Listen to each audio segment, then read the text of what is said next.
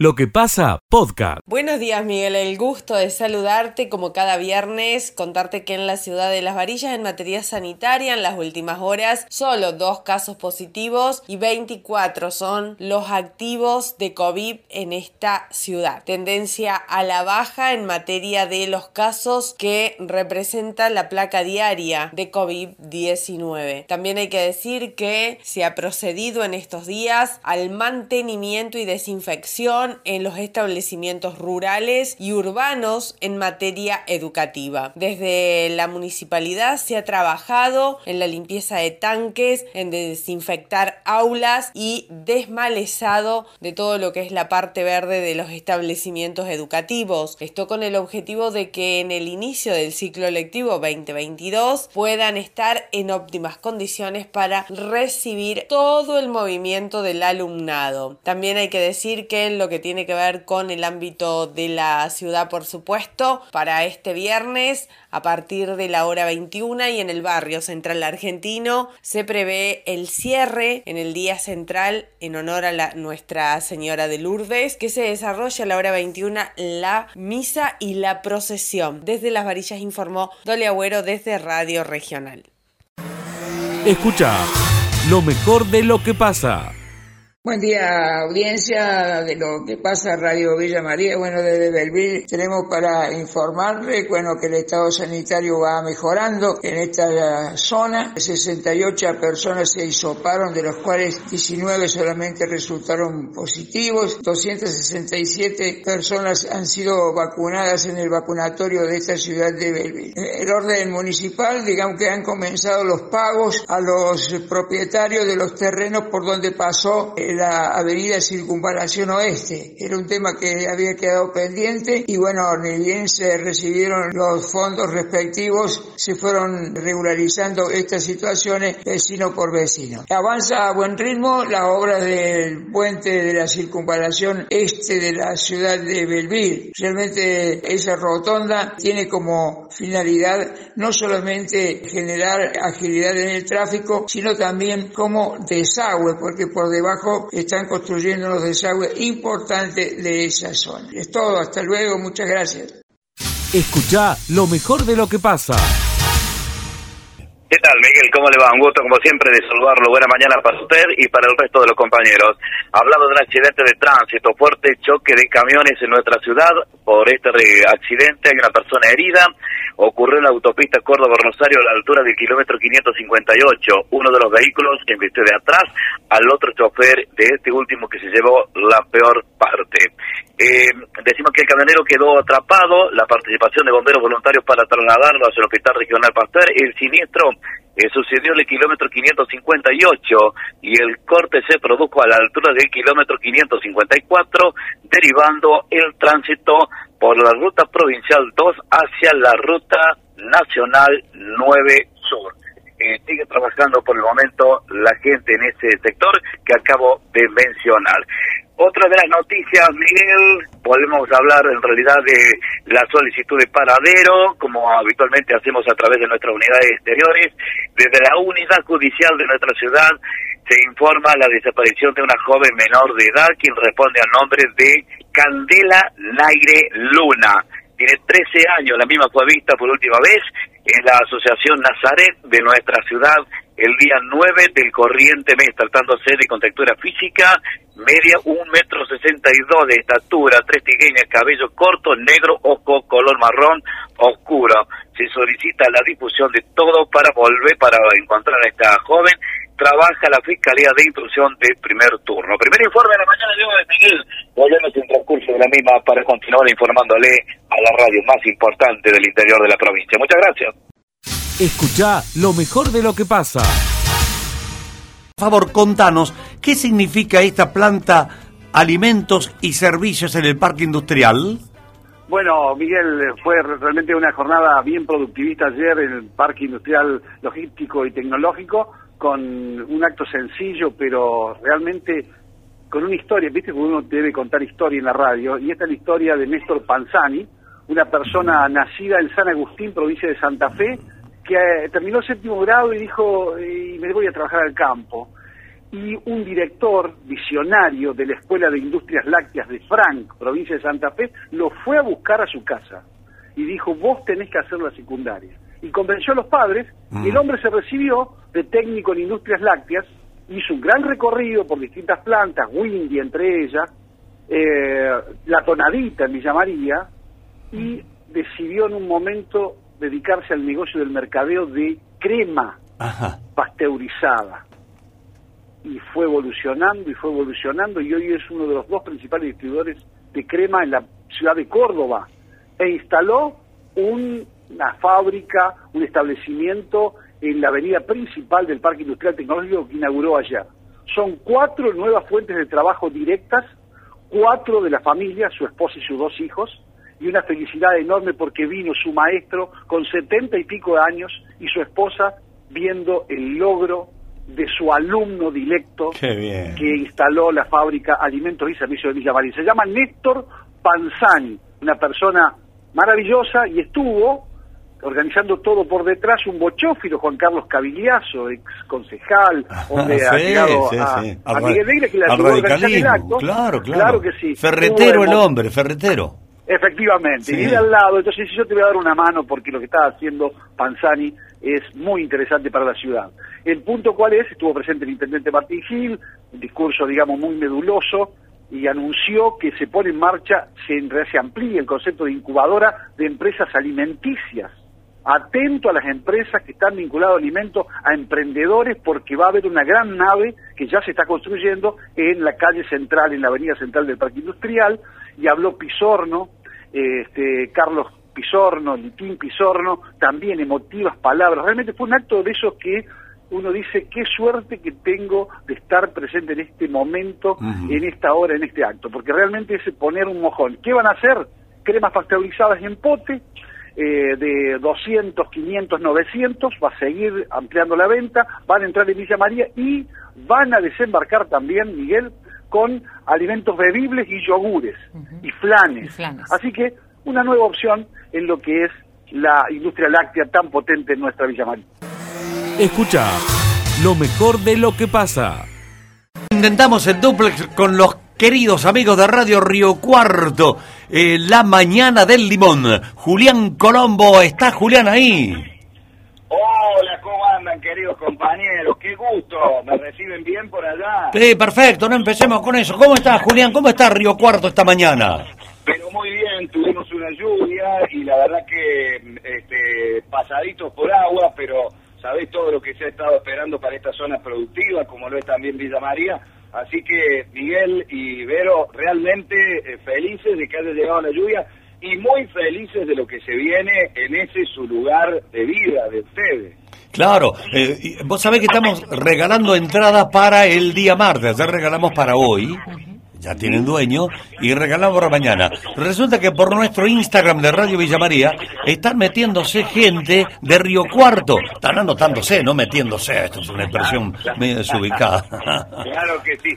Mirá, eh, eh, Miguel, hemos estado, eh, en definitiva, con este tiempo que nos hemos hermanado, trabajando fuertemente y sin duda en el Instagram de AM 930 va a estar la gente de Río Cuarto buscando sus entradas, eh, como también nuestras compañeras que van a realizar la cobertura en conjunto del el Cosquín Rock, eh, que han estado regalando entradas y realmente el, el, movimiento en nuestra red ha sido tremendo, así que me pone muy feliz. Bueno, ¿cómo te prepara Miguel? Porque siento que también estoy eh, en definitiva compartimos un ratito de aire, pero también le estoy hablando al maestro de ceremonia que tiene el anfiteatro de Villa María. Bueno, estoy bien, estoy haciendo radio hasta ahora, eh, querido Julián, pero me preparo, estoy siempre listo, digamos, una manera de decir, quédate tranquilo que esta noche vamos a brillar todos en el anfi. Eso, eso, eso, eso. Eh, Miguelito, bueno, y, y las cosas que siempre ustedes han estado anticipando porque tienen de primera mano eh, prácticamente ustedes son parte de la historia del anfiteatro. Así que eh, Nahuel, por ejemplo, se va a sumar a la noche donde donde va a estar el cuarteto, Nahuel Penisi. Sí, claro, eso va a ser el lunes, sí, sí, con la conga, claro. ¿Y hay otra sorpresa que tengas para adelantarnos? Contanos algo, Miguel. Ah, qué sorpresa. Eh, ¿Qué sorpresa te puedo dar? Que no hay más entradas para el domingo, que, que están pululando, que están revendiendo entradas. Y, inclusive apareció una oyente diciéndome, yo no puedo ir el domingo y tengo la entrada comprada, así que vendo entrar una señora Lidia Sábal, que no puede ir. Miguel, eh, vos sabés que le cuento que, siempre hemos mirado desde Río Cuarto con muchísimo gusto ese hermoso anfiteatro que tienen y con motivo de la visita de, de, bueno, los responsables de, de- de deporte y turismo de, Villa María y también con, con la gente que organiza el festival, eh, años atrás tuvimos la posibilidad de contactarlos con quienes eh, en algún momento desde las peñas que tenía eh, Villa María ponían una al lado de la otra las sillas para que después eh, a orillitas del río se diera este festival que hoy se ha transformado en, en un hito en, en los festivales no solo de la República Argentina sino la comparación siempre con festivales internacionales como en Italia o en, o en Chile. Así que eh, qué emoción que, que fue poder compartir eso y, y le comparto ahora también a los oyentes de, de Vida María porque siempre recordar esos inicios de, de por ahí los niños cercanos a la comisión organizadora que ponían una silla al lado de la otra trae muchísimos recuerdos y una peña que ahora no puedo recordar el nombre pero era una peña de, de amigos que terminó transformándose todo en este festival maravilloso que ya cumple más de 50 y 53 años, ¿no? Sí, no, 54 va a ser, la edición 54. Debe haber sido la Peña Talamochita, seguramente. Sí, sí. Es muy probable que haya sido. Eh, Te pregunto algo, ¿estamos en duplex? Estamos saliendo al aire. Así Sí, que nos, dan- nos están escuchando en Río Cuarto nosotros también. Por supuesto, por supuesto. Eh, sí. claro. Queridos amigos de Río Cuarto, ciudad hermana, desde aquí, desde Villa María, les mandamos un gran abrazo. Qué gusto poder meter nuestra voz entre esa comunidad importantísima. Saludos, cariños, de todo. Escúchenos que estamos de un lado y del otro, hermanados en la llanura de Córdoba. Gracias, querido Julián.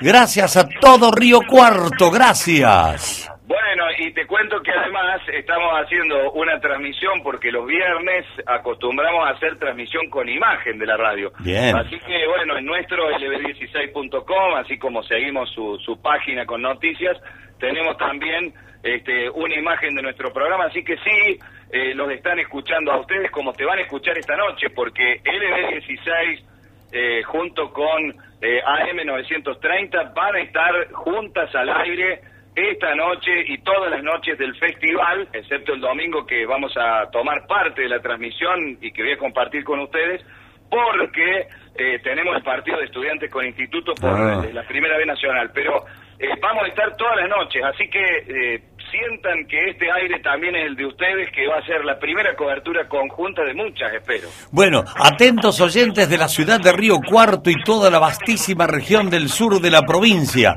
Verónica Tavera les dice el número de nuestro WhatsApp para anotarse para entradas. 353-154-113-102. Y mirá desde dónde lo está- mirá, mirá todo. Eh, Villa María, Luca, Carlos Pellegrini, provincia de Santa Fe. Eh, que- ¿Dónde está Villa María, Villa María, Villa María, Villa María? Fíjate si por el Instagram qué otros hay. ¿De Bueno, dónde tenemos vienen? gente de Idiazábal, decíamos, gente de Nuetinger, eh, había algunos de Córdoba Capital anotados, Miguel, que se están reportando por allí, eh, teníamos gente de La Carlota, muy bien, eh, Alejo Ledesma también presente, bueno, Río Cuarto ya lo mencionábamos, Villa Nueva, Villa Bien, María. Bien, bien, bien. Bueno, Eh, pueden hacerlo entonces, gente de Río Cuarto, queridos Sí. amigos de Río Cuarto que nos escuchan hoy. Dirán, ¿y estas voces que están saliendo por la radio quiénes son? Somos los hermanos de Villa María que estamos hablando por la Río Cuarto, por LB16. Eh, anótense a este número, por favor, de WhatsApp. 154-113-102, característica 0353. Y en Instagram nos buscan Radio Villa María AM930. Y también súmenle a las redes de Radio Río Cuarto y participan por la entrada del martes. Va a estar el martes esta programación en la villa. Darío Lazarte, Luciano Pereira, los auténticos decadentes y los Caligaris. Si les pinta, anótense. Vas vos, Julián querido. Bueno, queridos amigos, realmente es un gusto y un placer. Disfruto mucho de escucharlos. Qué lindo tenerlos al aire y qué lindo saber que nos vamos a encontrar lunes y martes voy a estar también utilizando alguna parte de sus estudios para hacer esta mañana del limón desde Villa María, así que realmente va a ser un placer y eh, un gusto enorme. Eh, muy ilusionados estamos con todo esto y mira, desde ya te digo, se te va a sumar gente de la Bulalle, de Levalle, de San Luis, de La Pampa, la gente de Alta Italia, hay gente desde La Rioja, Ulapes, La Rioja, que nos está diciendo por favor que repitan despacito porque vamos a pasar, eh, ¿cómo es que dice la canción? Que ahora no me acuerdo, para cómo soy muy malo entonando, el querido Miguel, pero que dice que, eh, que, que dentres Villa María, claro. Si, si para anda cerca. Sí, sí. Y de entre a Villa María, algo así cantaba Hernán Figueroa Reyes. Repetir el número, por favor, Vero. 353-413-102. Directo para ir al festival en la, butaca, en la fila 15, butacas 30 y 31, para ver a Luciano Pereira y los demás artistas. Abrazo, querido, querido Julián, abrazo grande, ¿eh? Querido Miguel, te abrazo fuertemente a vos y a todos los queridos compañeros de ahí, a los amigos de la parte técnica que también sabe- sabemos que están haciendo un esfuerzo grande para que todo salga de maravilla y ahí vamos a estar. eh, este fin de semana entrando a Villa María y disfrutando de este festival de este festival que te va a tener además como maestro de ceremonia.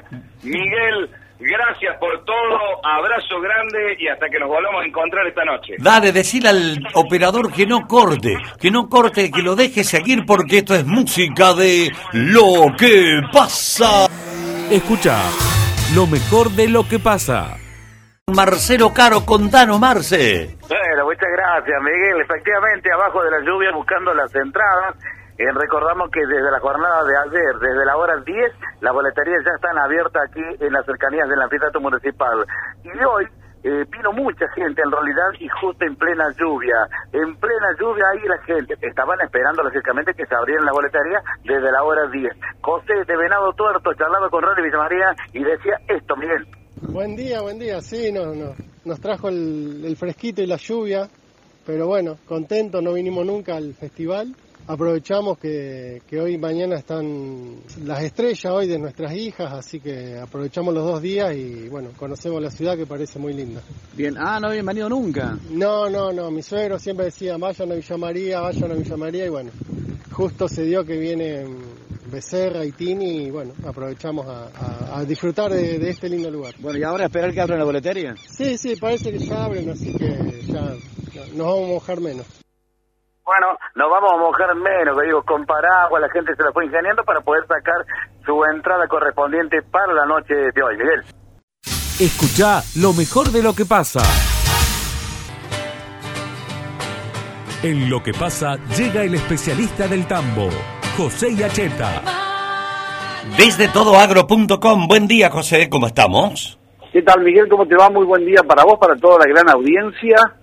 Felices con esta lluvia que ayuda y espero que deje, eh, bueno, que todo el anfiteatro se muestre en su- con, con el esplendor de, de- de todos los años. Villa María ha sido muy inteligente en armar propuestas, pero también es necesario que llueva. Así que ojalá que las dos cosas puedan eh, co- convivir bastante bien en esta jornada, querido Miguel. Perfecto. Eh, es, es bueno y, es bueno como viene Sí, lloviendo además. Igual Así dice que va a llover hasta las 9, 10 de la noche. Ajá. Eso es lo que te- el dato que tenemos por acá. No sé con qué intensidad. Pero igual, eh, dije esa doña Jovita, que llueva, que llueva, la- que la vieja está en la cueva. Estamos todos metidos debajo del techo, ahí no te hagas problema, José. Correcto, correcto. bueno, eh, te cuento, Miguel, que mm, hablando de sectores, subsectores ganaderos, eh, no hay eh, grandes novedades en lo que es cerdos, eh, parte del foco que he puesto hoy. Eh, el capón siguió igual en esta semana, el vacuno en alza, nos cuenta Juan Uccelli, se vuelve a marcar la diferencia entre los animales en pie y se tendría que reflejar en los cortes al público, nos dice un verdadero experto en producción porcina. Eh, como siempre, esperemos eh, verlo en eh, las góndolas, esperemos verlo en las camiserías, eh, esta diferencia tan importante en, lo que son los cortes vacunos y los cortes de cerdo. Yo ayer he ido a comprar en un supermercado céntrico de Villa María y veo que la diferencia es muy pequeña, muy, muy pequeña, eh, que no tiene que ver con esto que dice Uchel, ¿no? en donde, por ejemplo, un kilo de cuadril está en el orden de los mil pesos y un kilo de bondiola, por ejemplo, de cerdo, eh, no, no estamos hablando del mismo corte, pero valía 800 y eh, se acercaba a 1000 el lomo, digamos, cortes un poco, Ujú. eran 900, 900 y pico. Y siempre tiene que haber un 20 o 30% de diferencia entre lo que es la carne de res, como se dice en el mundo, que es la carne vacuna, con la carne porcina. Siempre traten de ubicar ese esa diferencia Ajá. para ubicar un precio justo. ¿eh? Bien, bien. Una diferencia del 20 al 30%. Eh, Miguel nos acaba de llegar un parte del SENASA que dice que ya entró en vigencia la bonificación para ganaderos, tamberos y cooperativas, buscando aumentar la productividad. Ya está en vigencia la bonificación de la tasa eh, que hace el Gobierno Nacional para la línea de créditos por 100 mil millones de pesos que los bancos están adheridos a este plan que se llama Plan Ganar 2022-2023. Eh, bueno, para que puedan acceder al crédito los productores que nos están escuchando, las cooperativas, los tamberos, eh, básicamente se apunta a mejorar la productividad y la competitividad en carne, leche y subproductos, se debe ingresar a la página web de la FIP con la clave fiscal y completar el formulario que figure en el Sistema Integrado de Gestión de Sanidad Animal, SIGSA, del SENASA, o en las oficinas locales del SENASA. ¿Eh? Así que el SENASA ha comunicado esto y solo para que tengan en cuenta para qué son los créditos, son ocho ítems, sanidad, infraestructura, implantación de pasturas, genética y también las que realicen cooperativas agropecuarias y asociaciones para generar mayor apoyo de asociados y adecuaciones de frigoríficos también y eh, digamos son parte de los ítems para estas inversiones elegibles por estos 100 mil millones de pesos que puso a disposición el gobierno nacional. Bueno, José, muchas gracias. Nos quedó eso entre el 20 y 30% de diferencia entre carne vaca, carne cerdo. Eso nos Debería existir eso. Y si no, como recomendación, ir a lugares donde vendan cortes porcinos, que en general son bastante fogoneros de que la gente sigue eligiendo, como lo viene haciendo, muy acentuadamente y año tras año creciendo, cortes porcinos exclusivos. Allí en general hay mejores precios que en carnicerías generalistas que tratan de, diríamos, achicar ese spread, esa diferencia entre un corte de carne vacuna y otro corte de carne porcina. Eh, me acordaba de ti los otros días, eh, José, caminando el circuito Peñero, eh, porque ha ganado espacios la carne porcina. Hay un, hay uno, dos o tres, me parece, eh, espacios de venta gastronómica donde el lomito de cerdo se vende como sándwich, como tal tal corte de vaca, qué sé yo, eh, viste como esos maruchas en sándwiches, esas cosas. Bueno, el cerdo está presente. Claro Eh, que sí. sí que me acordaba Claro que sí. de- Y es, es- y es una alegría porque el consumo se va acercando a los 20 kilos por habitante año. Dicen que el objetivo es llegar a los 25 kilos en habitante año en un par de, eh, diríamos, 2025, vamos a poner una fecha, que la República Argentina consuma 25 kilos por habitante año y siempre, Miguel, casi todos los años vamos a leer el mismo título de que baja el consumo de carne vacuna. Esto Bien. va a ser así. Si, eh, por más que gobierne quien gobierne, Sí, sí, y por sí. más que el poder adquisitivo de la gente mejore. Eh, la gente va eligiendo, ahí es una tendencia. Vos sabés perfectamente que en el mundo lo que más se consume es carne porcina, Ujú. por lejos. Sí. ¿eh? La carne vacuna queda como, diríamos, o dirían algunos, el salmón de eh, para, para, para, digamos, para bolsillos bastante más caros. En Argentina hay, a pesar de todo lo que está pasando en nuestro país, todavía facilidad para comprar carne vacuna, algo que no sucede en otros lugares del mundo. Bien. Escucha lo mejor de lo que pasa. Marcos Bobo charlaba con Radio Villa María y se expresaba de la siguiente manera aquí en la radio. Miguel, le decimos. El gobierno de Córdoba viene apoyando todas las, fiestas y los festivales y en este caso un aporte de 9 millones de pesos que se materializa a través del acompañamiento de Bancor, de Lotería, de la agencia Córdoba Turismo y del gobierno de la provincia en su conjunto, lo cual busca fortalecer todo el trabajo que se viene llevando adelante. Para el gobierno de Córdoba los festivales forman parte de, una industria turística porque genera eh, desarrollo, genera oportunidades, genera empleo y en ese marco lo que se apuntan es a consolidar las fiestas existentes y favorecer otras. Y hoy, en el inicio del Festival de, Peñas de Villa María, vinimos a hacer entrega en nombre del Gobierno de Córdoba de estos 9 millones. Es una política que lleva adelante la provincia, que ya lo ha definido el gobernador hace varios años atrás.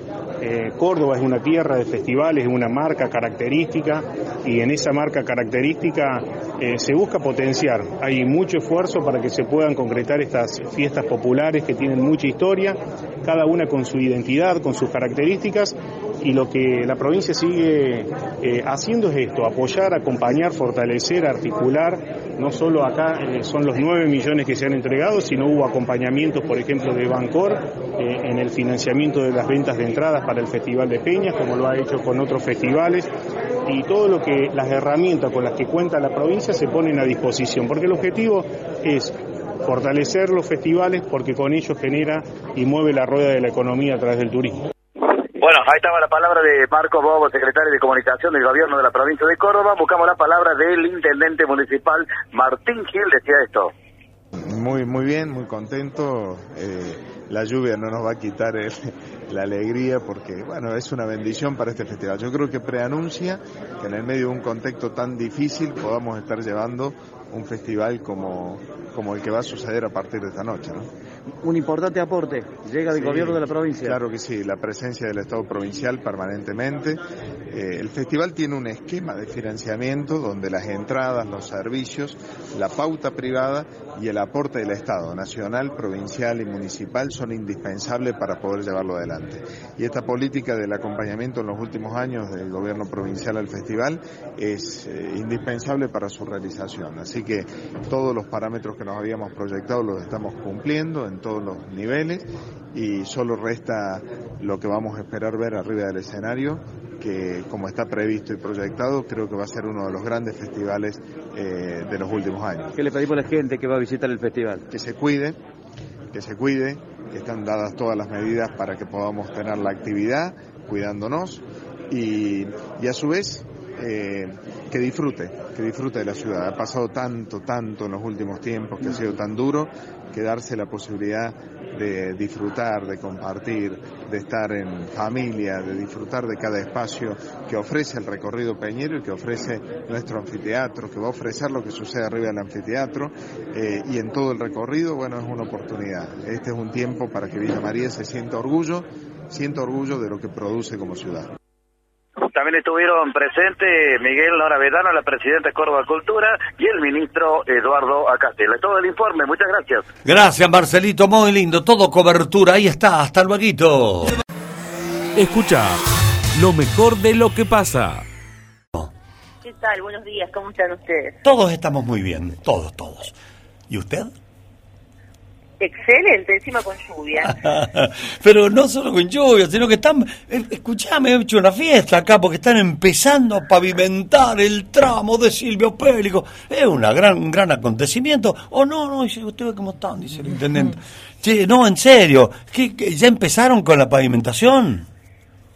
Están, sí, por, en, en- en los próximos días, están terminando la base del primer tramo, pero si, si Dios quiere, en, en los próximos días ya vamos a contar con 4 kilómetros de asfalto.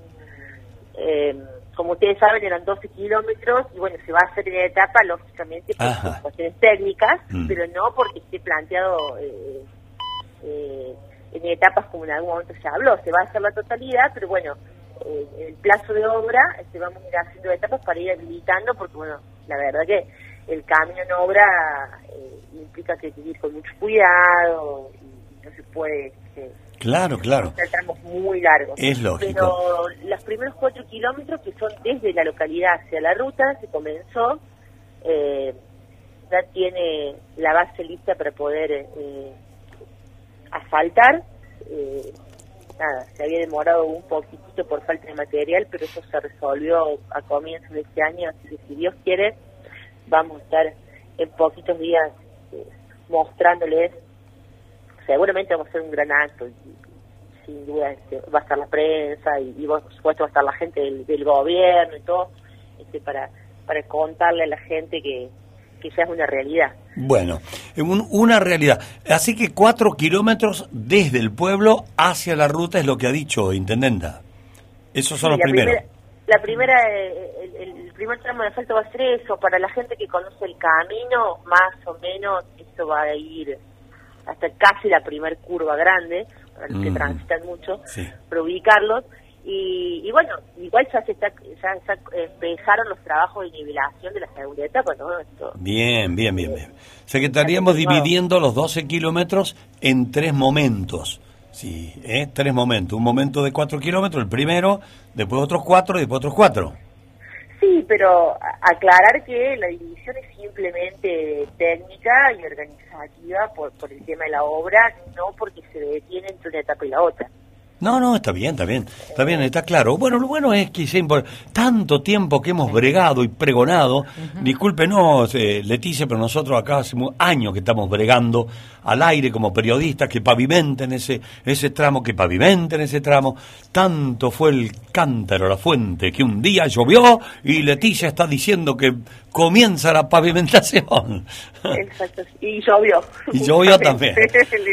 eh, sí, sí, la verdad que, bueno, seguramente eh, quienes nos siguen en las redes, quienes, quienes siguen también este, a la legisladora eh, provincial, departamental, Adela, al ministro Castelo, van continuamente mostrando cómo va avanzando esta obra, haciendo el seguimiento de...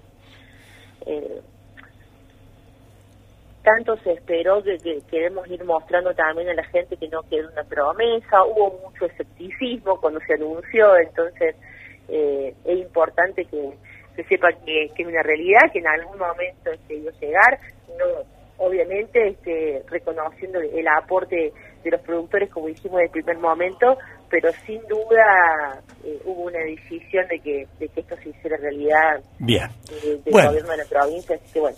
Listo, ahí está, esa es la noticia que empiezan a pavimentar el camino cuatro kilómetros desde el pueblo hacia la ruta. Estimada Intendente, muchas gracias por este minuto, eh, gracias, muy atento. Gracias a ustedes por el tiempo. Adiós, hasta luego. Miguel Borsato y gran equipo te cuentan lo que pasa de 9 a 13.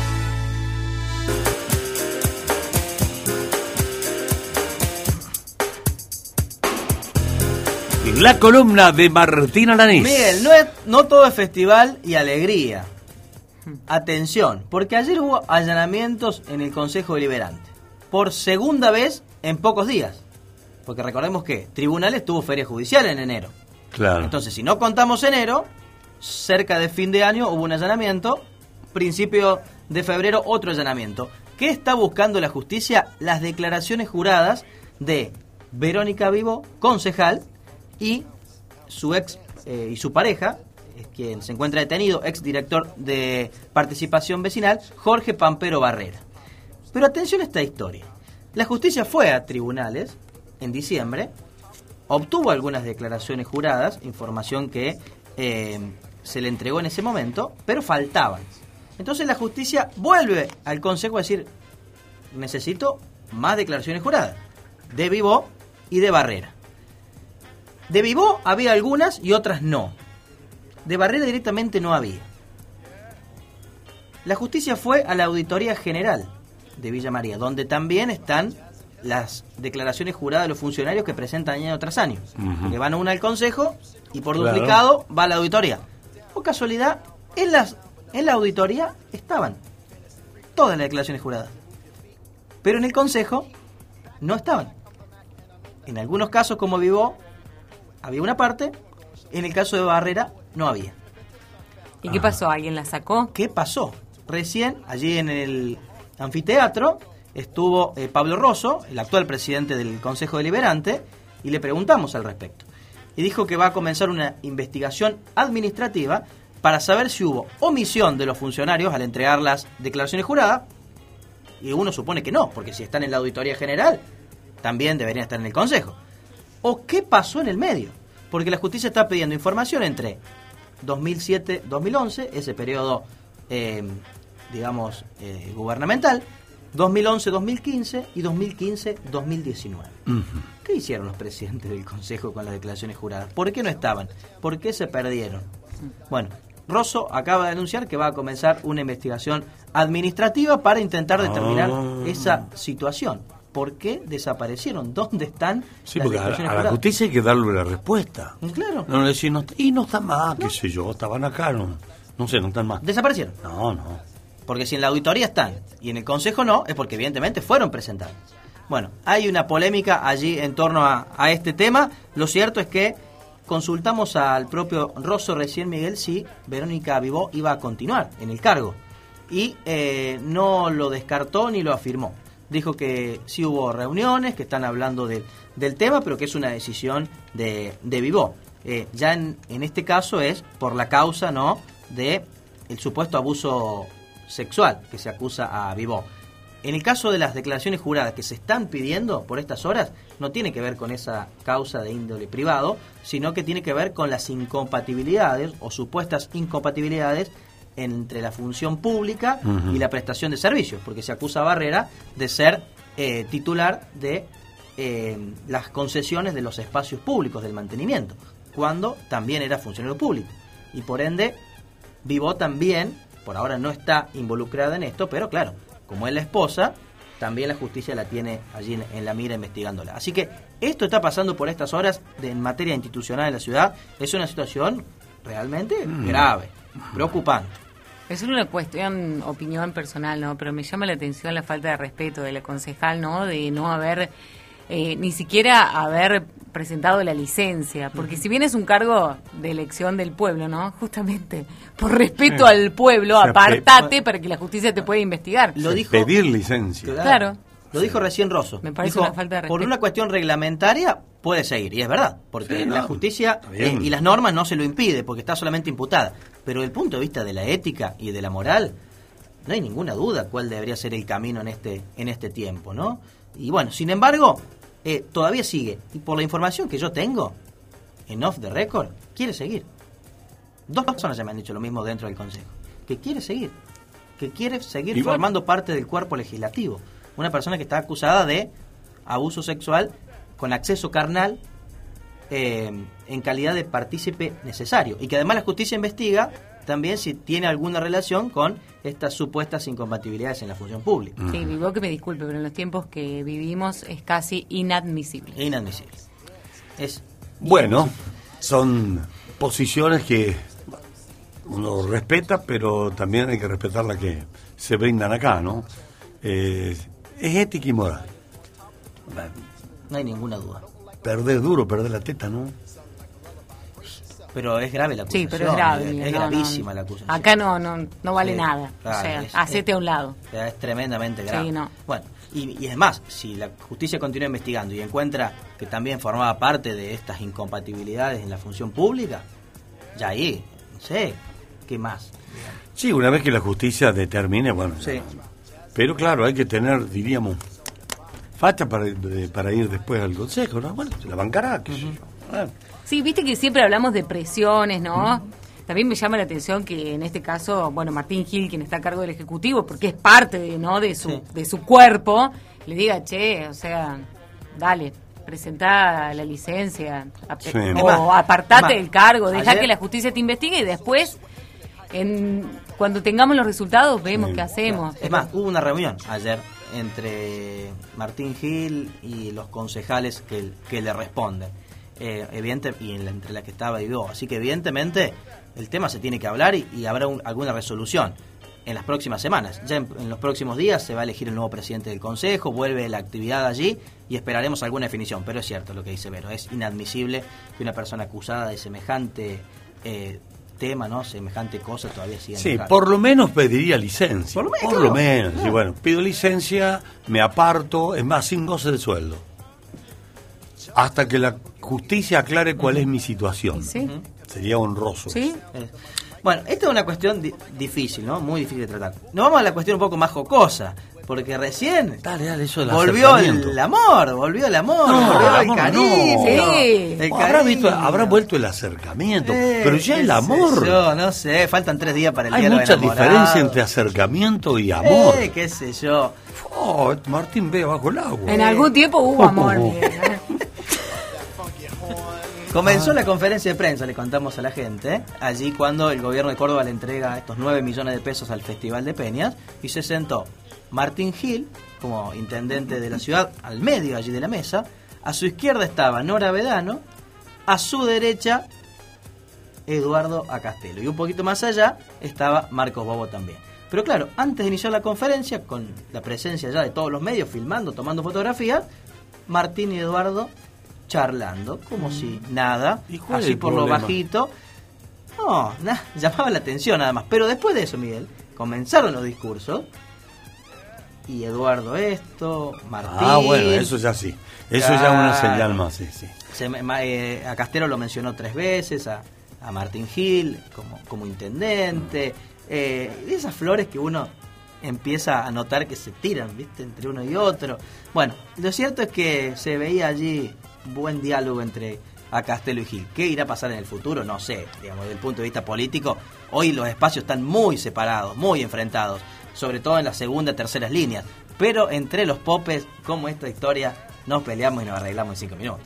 Listo, Martín, ya con esto, qué columna para el festival que empieza. Todo armonía. Bueno, prometo traer paz para el próximo lunes. Gracias. Chau, chau. La columna de Martín Alanís. Lo que pasa de 9 a 13.